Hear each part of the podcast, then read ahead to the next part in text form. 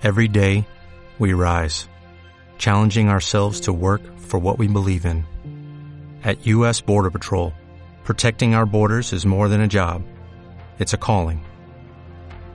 Agents answer the call, working together to keep our country and communities safe. If you are ready for a new mission, join U.S. Border Patrol and go beyond. Learn more at cbp.gov/careers. Uy,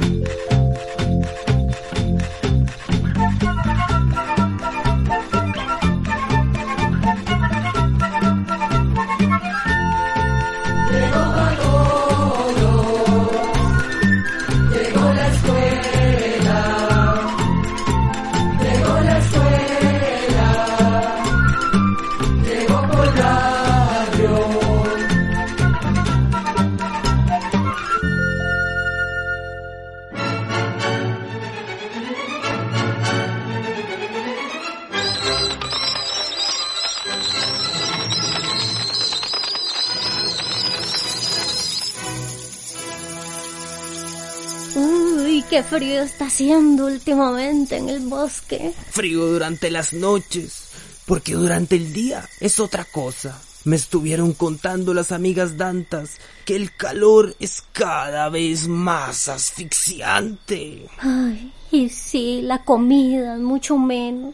Como extraño aquellos escarabajos que aparecían en la gran ceiba, allá por el río. Uy, sí, las polillas que habían en la naciente, en lo alto de la montaña.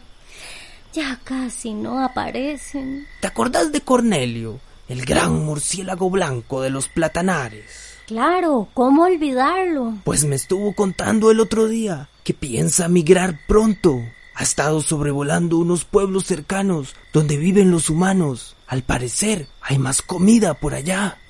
Pero son humanos. Ese Cornelio debe estar haciéndole efecto tanta hambre. Yo con los humanos mejor no me meto. Los he visto cortar varios árboles aquí en el bosque.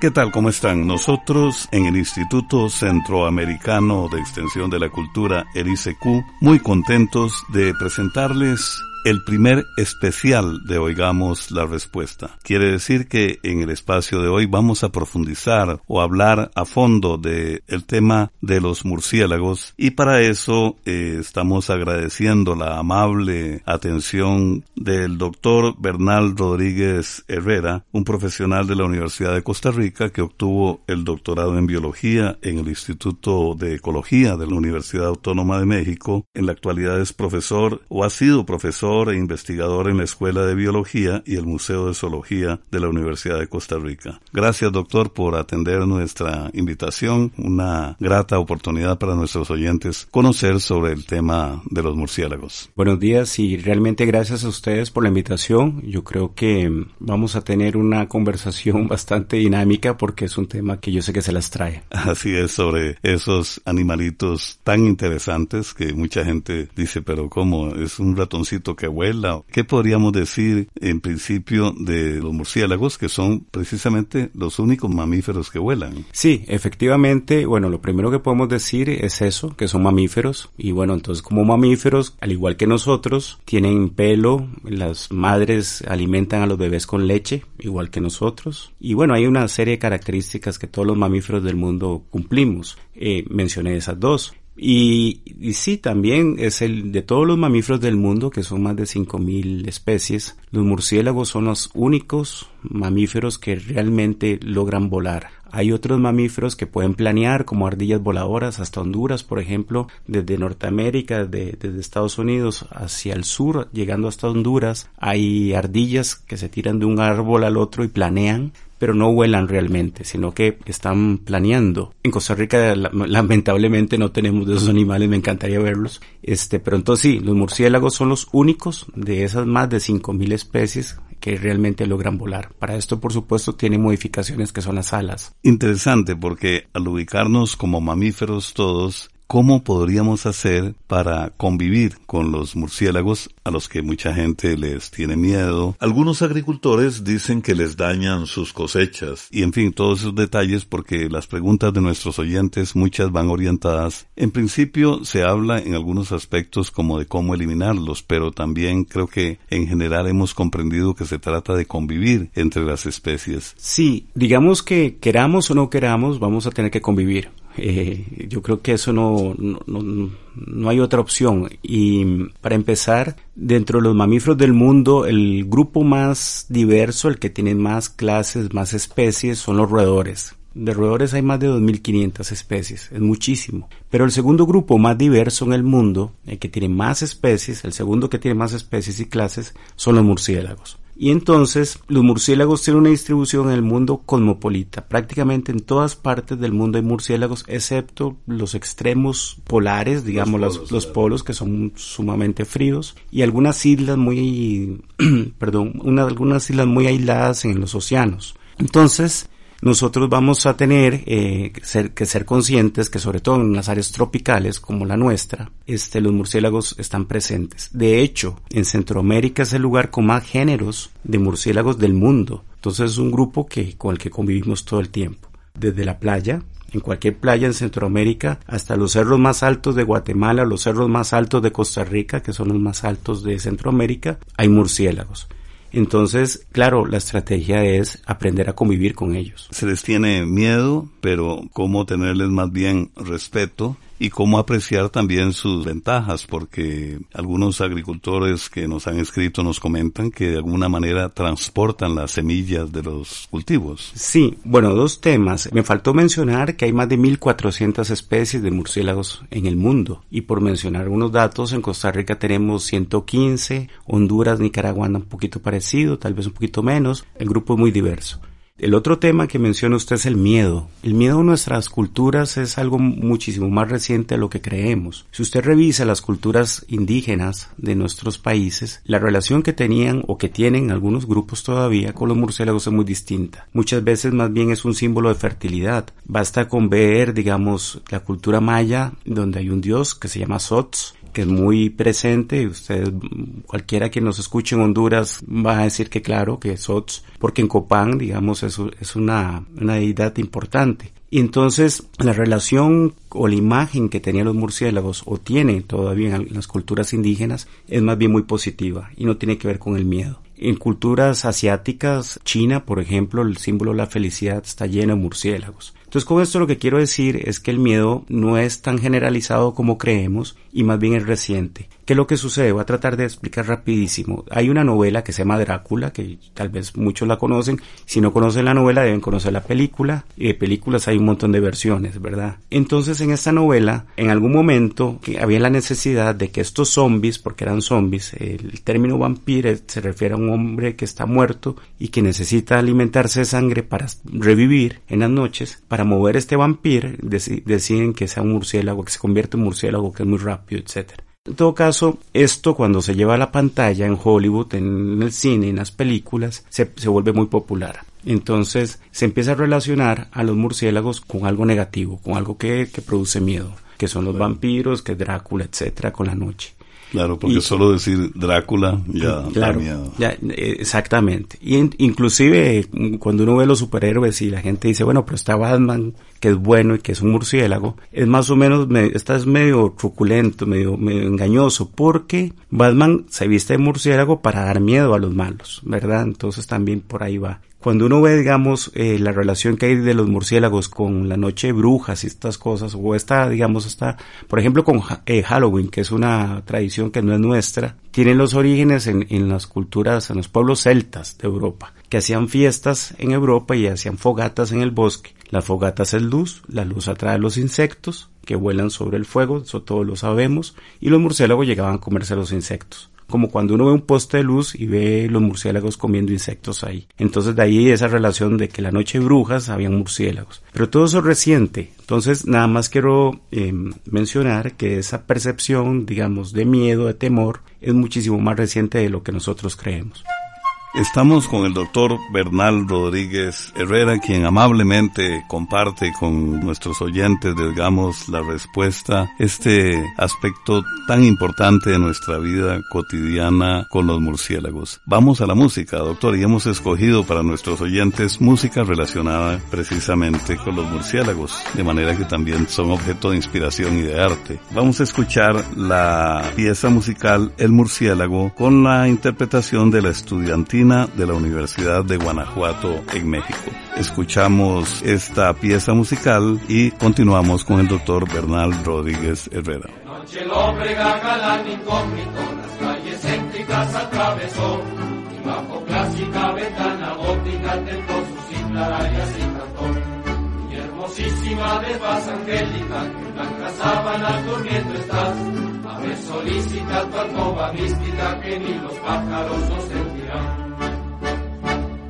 Sirena, ábreme tu alcoba mística, que ni los pájaros escucharán.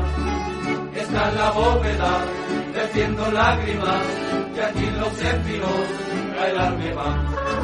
Pero la sílfide, que estos cánticos, bajo su sábana, se arrebujó y dijo cáscaras, es el murciélago que anda romántico, no le abro yo la noche y abro van los céfiros a constipar.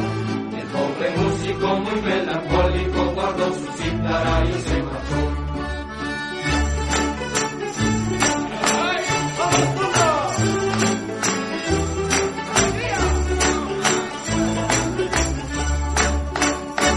Sirena, ábreme tu alcoba mística, que ni los pájaros me sencharán está en la bóveda, vertiendo lágrimas, y aquí los céfiros el van. Pero la sílfide, que oyó estos cánticos, bajo sus sábanas se arrebujó, y dijo cáscara, que es el murciélago, que anda romántico, no le abro yo. Porque si es húmeda la noche ya abro, le van los céfiros a constipar,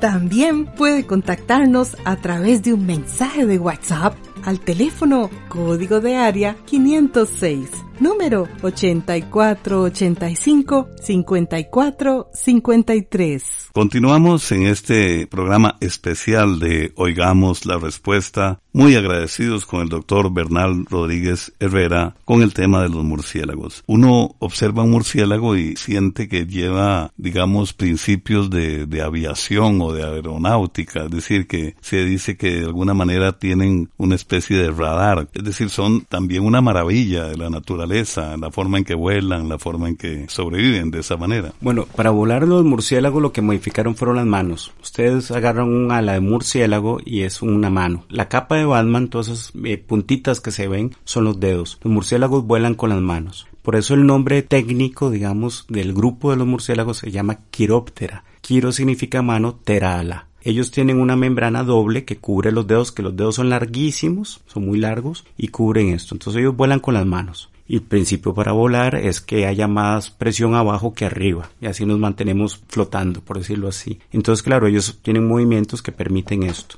Luego está el sistema de navegación que usted menciona. Los murciélagos no son ciegos, de hecho utilizan los ojos unos más que otros, pero tienen además, por lo menos todos los murciélagos que hay en América, tienen un sistema de radar. ¿El radar en qué consiste? Que producen unas ondas que nosotros no logramos percibir, eh, digamos, nuestros oídos, nuestros oídos escuchan a cierta frecuencia eh, más baja de 20 kilohertz, que es el, digamos, la unidad con la que se mide esto. Y estos sonidos son más altos que eso. por eso se llama ultrasonido, porque va más allá de lo que suena para nosotros. Entonces, este sonido viaja en el aire, choca contra un objeto y regresa la onda hacia el murciélago. Y el murciélago con unas orejas especiales interpreta ese eco. Cuando uno le ve la cara a un murciélago, uno dice, uy, qué raro, que son estas orejas, que son estas arrugas, que es este pellejito, que es esta, verdad, está lleno de cosas como extrañas. Y claro, todas estas cosas son para el radar. Son antenas, son emisores, son receptores del sonido que, bueno, los murciélagos tienen más de 50 millones de años de existir en este mundo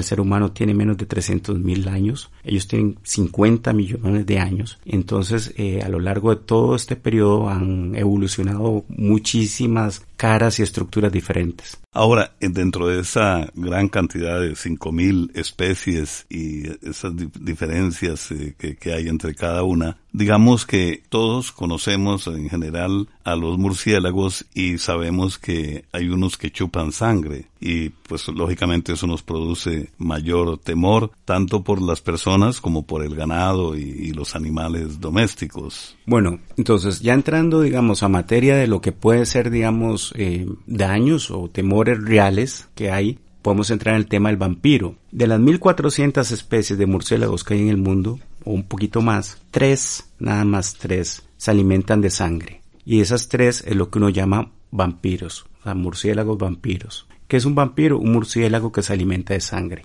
y son especialistas en esto, no comen otra cosa, solo sangre. De esas tres especies, dos se alimentan principalmente de sangre de aves, que son las que la gente dice es que llega y me chupa la sangre de las gallinas. Y, y, y bueno, eso es una realidad.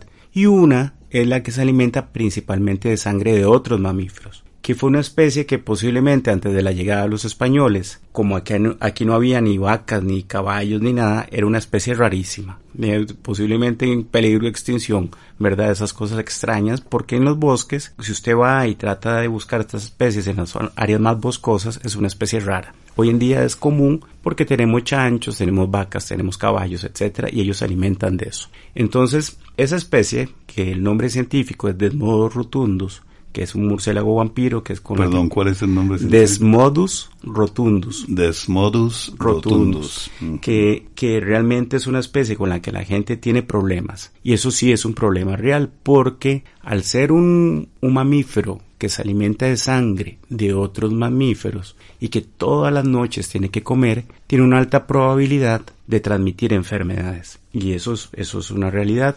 Y enfermedades a las personas y a, las personas y a los animales, exactamente. Entonces, ¿qué es lo que sucede? Que el, tal vez la enfermedad más famosa es el virus de la rabia. Es un virus que en su etapa final se transmite por la saliva y que no tiene cura. O sea, tiene cura en, en cierta etapa de la enfermedad. Si uno se vacuna, se cura. Pero si uno tiene rabia y no se vacuna, llega un momento en que el virus llega al cerebro y ya ahí no hay salvación. Entonces eh, el ganado también sufre esto y, el ganado puede morir y eso es pérdida económica. Entonces hay muchísimos campesinos de que la pérdida de, un, de una cabeza de ganado, de, una vaca, es una pérdida fuerte porque algunas veces no tienen tanto ganado.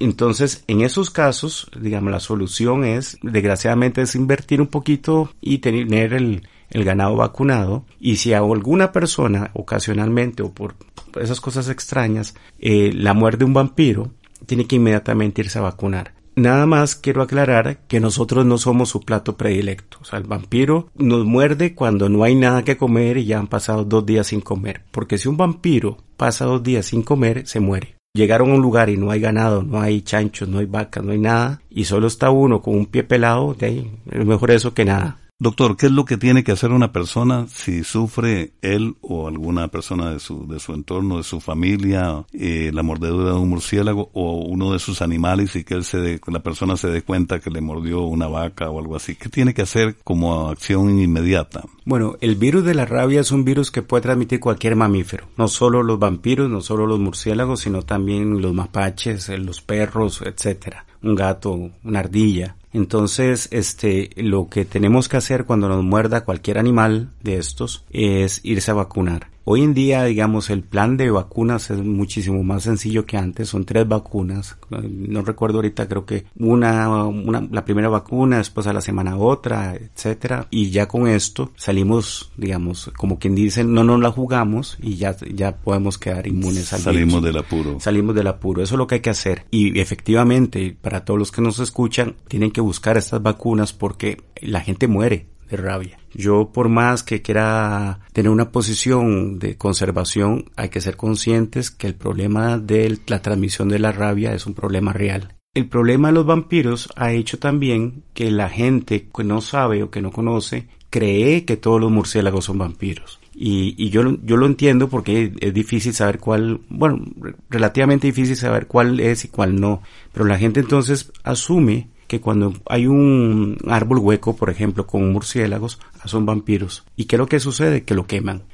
Cuando encuentran una cueva, de por sí las cuevas siempre han sido como muy llamativas para, para nosotros, para los seres humanos. Encuentran una cueva, se meten en la cueva y si hay murciélagos, que posiblemente hay una alta probabilidad de encontrar murciélagos, terminan prendiéndole fuego, poniendo dinamita en la cueva. Y, también, perdón, puede ocurrir que lo sienta una persona en el cielo raso de la casa. Bueno, los vampiros en las casas no entran. Ah, muy importante. No, normalmente no se refugian en casa, son muy esquivos ellos. Son animales muy sociales, entre ellos se limpian, se ayudan. Por ejemplo, un, vampiro pasa dos días sin comer y regresa al refugio y no tiene comida. Otro le puede dar de la sangre que comió. O sea, como que le vomita la sangre en la boca y le ayuda a que pueda sobrevivir un día más. Son, socialmente son increíbles son muchísimo más parecidos a nosotros que otros animales. Pero entonces, repito que el, el efecto que ha tenido los vampiros en nosotros, en los seres humanos, ha hecho que haya, que, existan grandes problemas de conservación, porque, insisto, la gente cree que todos los murciélagos son vampiros. Y repito números. En el caso, por ejemplo, de Costa Rica, que es más o menos lo mismo para todo Centroamérica, de las 115 especies de murciélagos que tenemos, tres son vampiros, dos de esas son muy raras, que son vampiros de las aves, que comen sangre de aves, y una es el vampiro común. Entonces la probabilidad de que en el árbol hueco todos sean vampiros es muy baja. Bien, vamos a una pausa musical y como estamos eh, conversando con el doctor Bernal Rodríguez Herrera sobre el tema de los murciélagos, ¿qué les parece si les presentamos Obertura del murciélago, la primera parte de Johann Strauss II?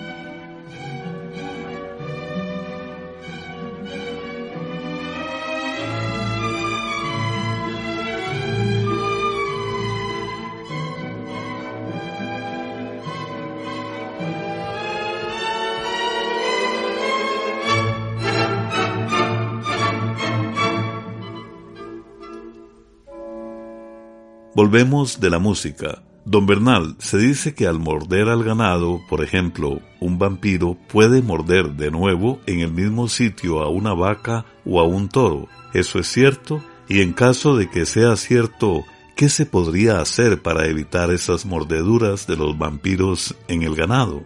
Sí es cierto, el murciélago regresa a la misma herida normalmente, ¿verdad? Em, y uno de los controles para eliminar los vampiros es poner vampiricida, que es un veneno que venden cerca de la herida, entonces el murciélago se va a untar de este veneno y va a regresar a la colonia y, se van a chupar entre ellos y se van a envenenar los, los vampiros. Lo que no se debe hacer, nunca es manipular, digamos, los murciélagos. Usted va a la calle y se encuentra un murciélago en el suelo, no lo agarre. Si está en el suelo es porque posiblemente está enfermo. Lo mismo es válido con cualquier otro animal, no solo con los murciélagos. Y si por alguna razón tenemos que manipular un murciélago para sacarlo de la casa o etcétera, no lo hagamos directamente con las manos. Lo mismo digo si un perro que no es nuestro se mete a la casa, no lo toque con las manos, o sáquelo de otra forma. Lo mismo digo para un mapache, para, ¿verdad? No estoy diciendo algo que sea especial con los murciélagos. Mi recomendación es no manipular. Y volviendo al caso de los vampiros, del que menciona usted, poner veneno en las heridas, eso es mejor que tratar de capturar los vampiros o los murciélagos y ponerle veneno a todos, porque posiblemente nos vamos a equivocar y vamos a envenenar especies que nos brindan beneficios. Por ejemplo, ¿cómo puede hacer una persona eh, que tiene cultivos, sea frutas o hortalizas, o qué sé yo, maíz, por ejemplo, para evitar que el murciélago, es decir, un murciélago podría acabar con una cosecha de, no, no, frutas. No, todo lo contrario. Y eventualmente, cuando hablemos de los beneficios, que son muchísimos, un campesino debe estar feliz de que haya murciélagos cerca de sus, de sus siembras porque ayudan a controlar plagas de, los, de las siembras. Lo que yo creo que debe entender la gente es que en nuestros bosques, en nuestra realidad, eh, inclusive en nuestros cultivos, son parte esencial. Si nosotros queremos recuperar bosque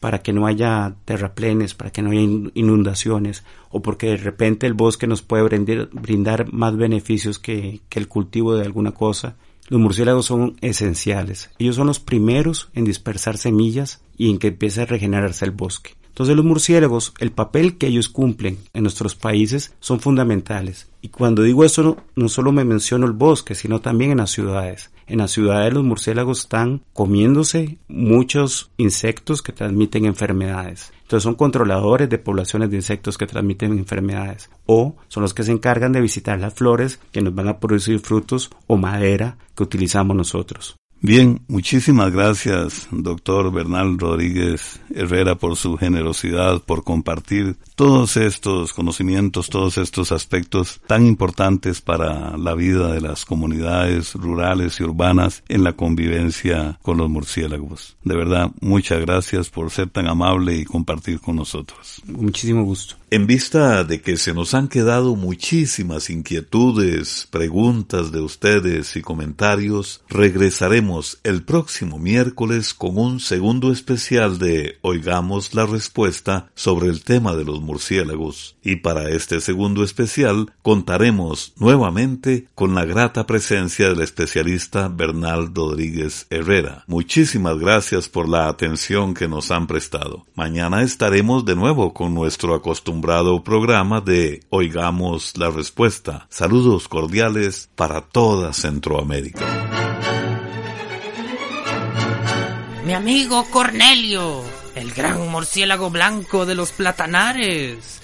¿Escuchaste el especial de Oigamos la Respuesta sobre nosotros? Mi pequeño amigo Gustav, efectivamente, lo estaba escuchando, ya que tenemos nuestro sentido del oído mucho más desarrollado que los humanos, podemos disfrutar del programa desde acá, en medio del bosque. Ojalá recuerden los humanos que nosotros los murciélagos estamos en este planeta mucho tiempo antes que ellos, y que desde hace miles de años ya manteníamos una estrecha y amigable relación con las antiguas culturas indígenas. Claro que sí, y esperemos que comprendan que de las más de cien especies de murciélagos habitamos en Centroamérica, solamente una es la que chupa sangre de otros mamíferos. Que no nos confundan y sobre todo que no nos tengan miedo. Así es, esperemos que así sea. A los demás nos gustan los frutos, las semillas,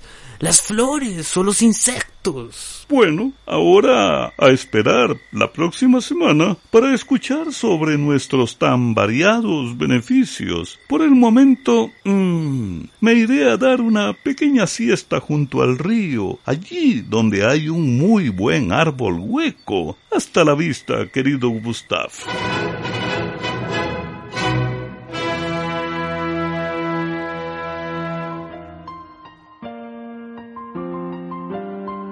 Y así llegamos al final del programa del día de hoy. Los esperamos mañana en este su programa oigamos la respuesta. También puede enviarnos sus preguntas al correo electrónico icq.org o encuéntrenos en Facebook como Oigamos la Respuesta. Recuerde que comprender lo comprensible es un derecho humano.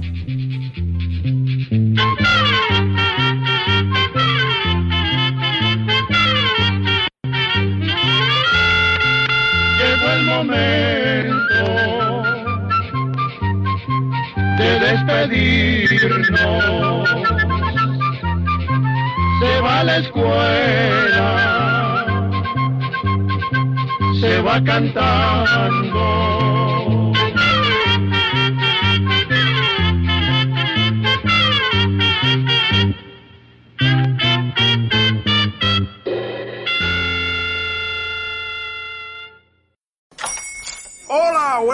Pana.